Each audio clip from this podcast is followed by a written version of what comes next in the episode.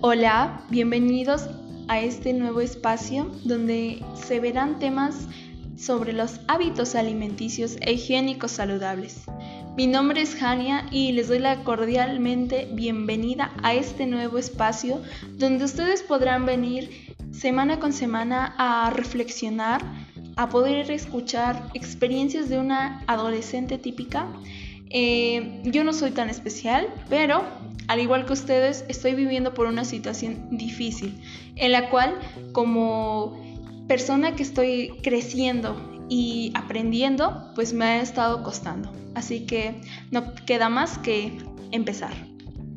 Ahora bien, eh, todos hemos vivido una, un año bastante difícil, ya un año es bastante fuerte, donde nosotros hemos sido... Eh, hemos sufrido, hemos aprendido, pero sobre todo hemos crecido. Hemos crecido no solo de edad, de estatura, sino hemos crecido emocionalmente.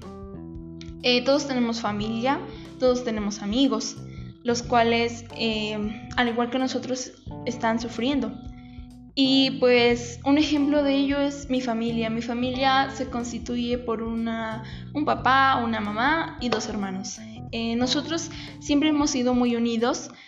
Es algo bueno, pero también es algo, algo malo, porque tanto tiempo alejados de la sociedad, alejados de salir, alejados del trabajo, de la escuela, pues nos han generado muchos conflictos como familia. ¿Y por qué? No es que no nos queramos, simplemente que a veces las relaciones con el tiempo se dañan. Pero a pesar de eso nos hemos cuidado, hemos tenido todas las medidas sanitarias para evitar enfermarnos, e, evitar contagiar eh, y propagar este virus porque es algo bastante difícil. Nuestra alimentación es eh, no tan buena, pero intentamos mejorarla. ¿Por qué? Porque nos importa nuestro cuerpo. Nuestro cuerpo siempre va a ser nuestra institución. Si no lo queremos, si no lo cuidamos, si no representamos esa pureza, ese amor, pues estamos mal, porque nosotros estamos creciendo, estamos adaptándonos y vamos a adaptarnos con un cuerpo que no nos gusta no, hay que cambiar, hay que cambiar eso. No solo por los demás, no solo por nuestros padres, hermanos, amigos, sino por nosotros como personas. Eh, hay que intentar ser feliz y hacer feliz a los demás.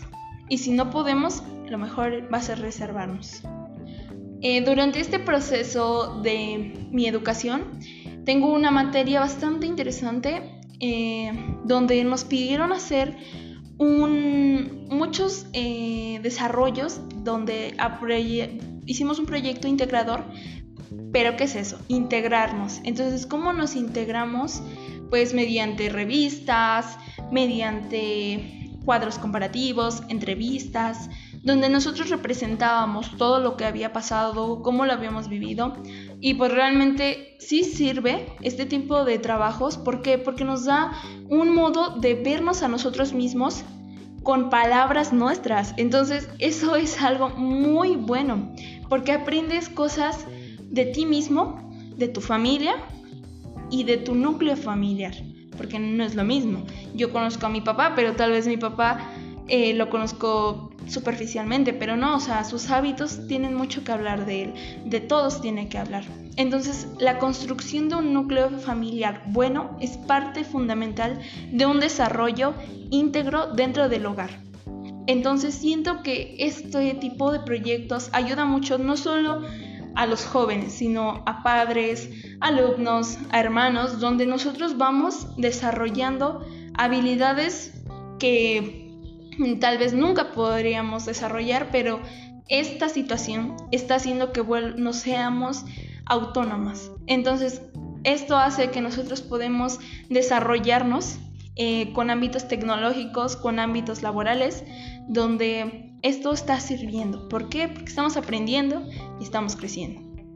Así que yo los invito a que hablen con sus papás, hablen consigo mismos saquen todo esto que tienen adentro, sus emociones, sus enojos, todo.